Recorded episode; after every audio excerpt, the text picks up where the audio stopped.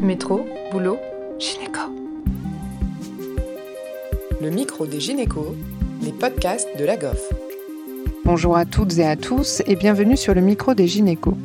Aujourd'hui, nous accueillons une nouvelle fois le docteur Aurore Feynman, médecin adjointe en urogynéco aux hôpitaux universitaires de Genève.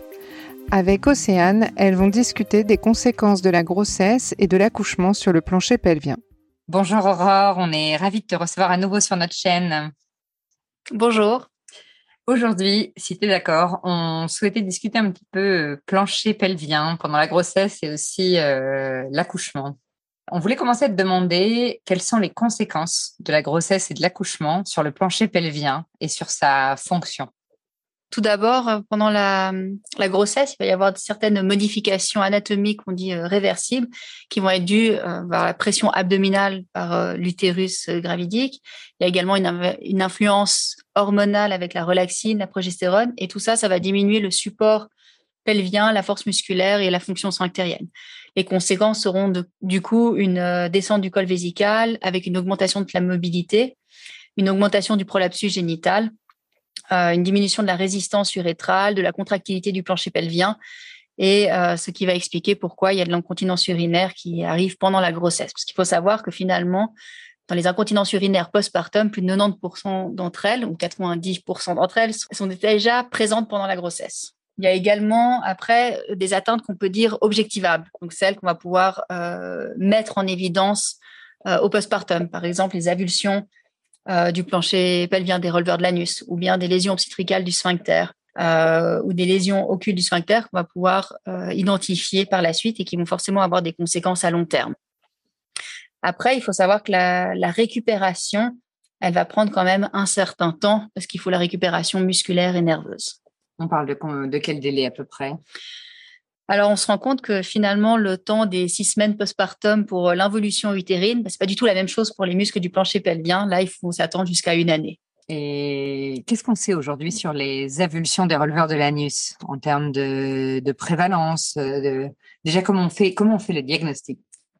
Il faut savoir que les releveurs de l'anus, hein, c'est les muscles, les puboviscéraux, le puborectal et l'iliococcygien qui ferment le bassin et qui permettent en fait de supporter les organes pelviens. Et les premières descriptions qu'il y avait eu d'une avulsion des releveurs, ça date euh, de 55 avec la première publication.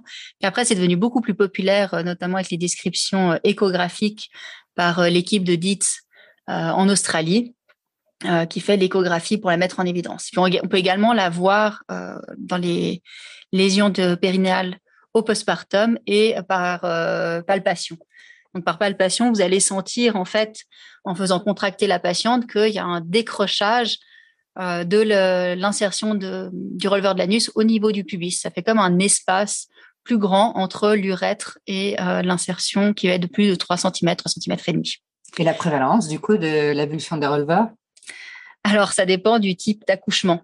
Donc, on dit en général, on est à 15 à 30 mais ça dépend aussi du type d'accouchement. Alors, dans les césariennes, c'est moins de 1% qui est décrit. Un accouchement vaginal spontané, on est plutôt à 15%. Pour les ventouses, à 20%. Et puis alors là, spatule, forceps, hein, on arrive jusqu'à 50%. Et c'est marrant, mais on voit plus souvent ça à droite qu'à gauche. Et euh, aucune explication à vous donner pour cette euh, observation. Et puis en plus, si on a une lésion du sphincter anal, eh ben on se rend compte qu'il y a plus euh, d'avulsion. En plus, euh, bah, c'est quoi les conséquences? Les conséquences, c'est que le fait d'avoir une vision des releveurs, ça augmente le risque de prolapsus génital et ça augmente le risque de récidive une fois qu'elles ont été opérées. Par contre, ça n'a pas d'importance par rapport à l'incontinence urinaire des forces pour une méta-analyse de cette étude avec 2400 patientes, alors c'est pas énorme. Et puis, pour les incontinences anales, l'avulsion seule ne va pas avoir euh, un facteur euh, d'incontinence anale. Par contre, quand il est associé avec une lésion du sphincter anal, ça augmente le risque d'incontinence anale. Et en plus, on sait que quand il y a une lésion du sphincter anal, il y a plus d'avulsion des releveurs. Donc, du coup, si on suspecte une avulsion à l'examen clinique, est-ce qu'il y a des symptômes déjà qui peuvent nous orienter vers la recherche de l'avulsion euh, à l'examen périnéal? Alors, il y a la palpation, comme je l'avais décrit tout à l'heure.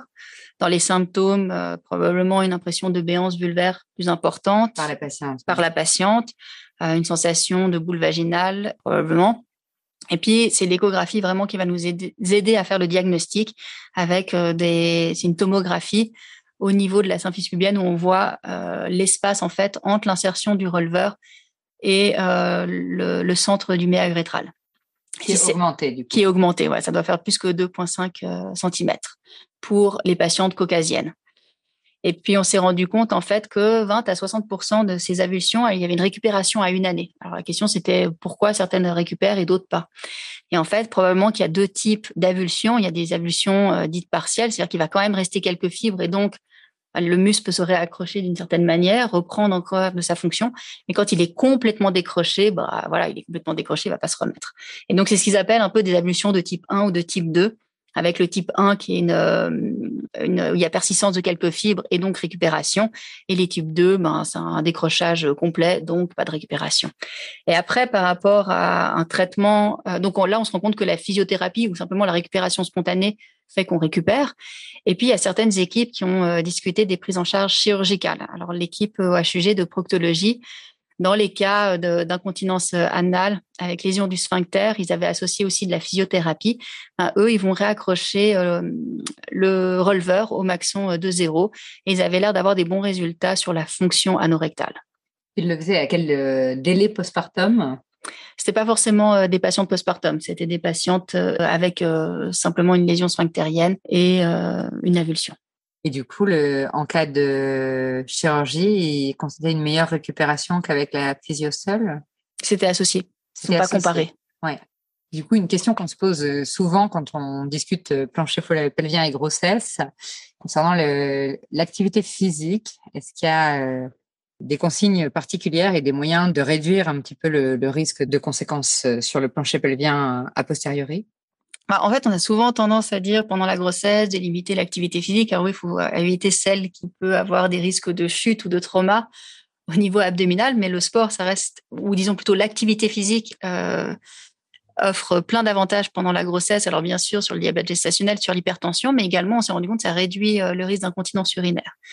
Et puis, qu'est-ce que c'est qui a été étudié? C'est une limitation, on dit, à, à, à 7 mètres, qui serait l'équivalent d'un petit jogging et on le suggère de le faire 150 à 180 minutes par semaine. Et pour ça, la HAS avait euh, émis des recommandations en 2019.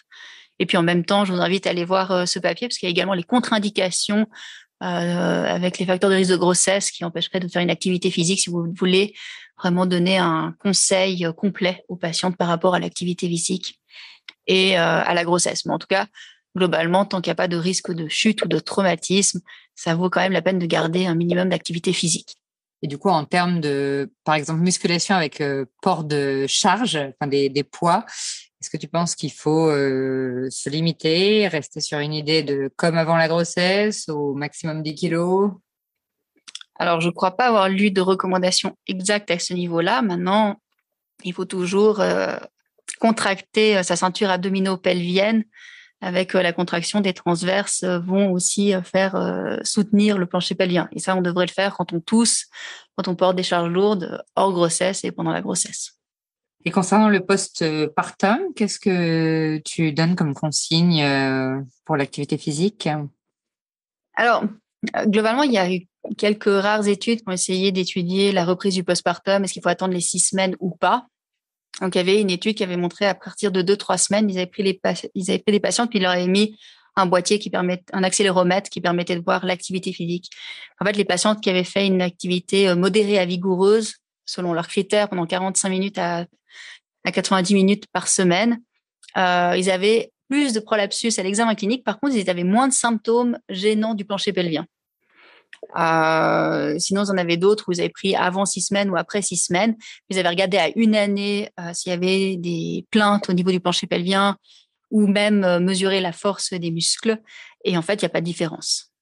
Donc finalement, on pourrait reprendre l'activité physique assez rapidement en fonction bien sûr de l'état physique avant la grossesse et puis des types d'accouchement et des complications qu'il y a eu et des comorbidités.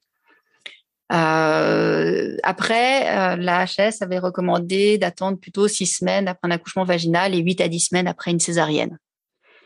Et bien sûr, quand on parle d'activité physique, marcher, ben, on marche tout de suite euh, rapidement après en postpartum immédiat. maintenant, le jogging, ça vaut la peine quand même d'attendre d'avoir une évaluation et d'avoir commencé un minimum des exercices du plancher pelvien pour apprendre en fait à contracter en même temps que on va solliciter son plancher pelvien. De manière générale, est-ce qu'on a l'impression que les patientes sont plutôt bien informées sur les problématiques du plancher pelvien Alors non. En fait, si on regarde, bon, déjà, la première question, c'est est-ce que les professionnels de la santé sont aussi euh, renseignés par rapport au plancher pelvien Alors, Je vois par rapport aux gynécologues. En tout cas, euh, nous, ça reste malheureusement pas une priorité euh, quand on fait notre formation de gynécologique obstétricien. Et donc, on donne peu d'informations finalement aux patientes pendant la grossesse, au postpartum, avant la grossesse sur le plancher pelvien par manque de temps et peut-être aussi par manque de connaissances. Euh, donc forcément, les patientes, et ça, s'il y a eu plusieurs papiers qui sont sortis, euh, on voyait qu'il y a un, manque de connaissances euh, qui est vraiment assez important. Chez les gynécologues ou les, oui, chez les patients. Spécifiquement, chez les patientes. Et donc, c'est pour ça que ce serait intéressant d'offrir une intervention éducative. Alors, il y a certains pays qui le proposent. Je pense à la Suède qui a carrément développé une, une application avec l'université et eux, en plus, ils ont étudié que les personnes qui s'étaient connectées, euh, il y avait une réduction jusqu'à 50 euh, à 70% de l'incontinence urinaire en euh, péripartum et, en postpartum. Encourageant. Mhm. Après, il y a aussi l'Angleterre qui propose des, mm, enfin, qui sont sur leur site internet de la NHS, de la RCOG, qui permet aussi d'avoir de l'information à destination des patients. Parfait. Comme ça, ça donne des, sources euh, à explorer euh, à nos auditeurs. Mais écoute, merci beaucoup pour euh, cet épisode hyper intéressant et à bientôt. Merci à tous de nous avoir écoutés aujourd'hui. Rendez-vous la semaine prochaine pour un nouvel épisode. Vous retrouverez toutes les ressources et références de ce podcast dans la description et surtout, n'hésitez pas à vous abonner à la chaîne, à lui accorder 5 étoiles, voire même à en parler autour de vous. Métro, boulot, gynéco.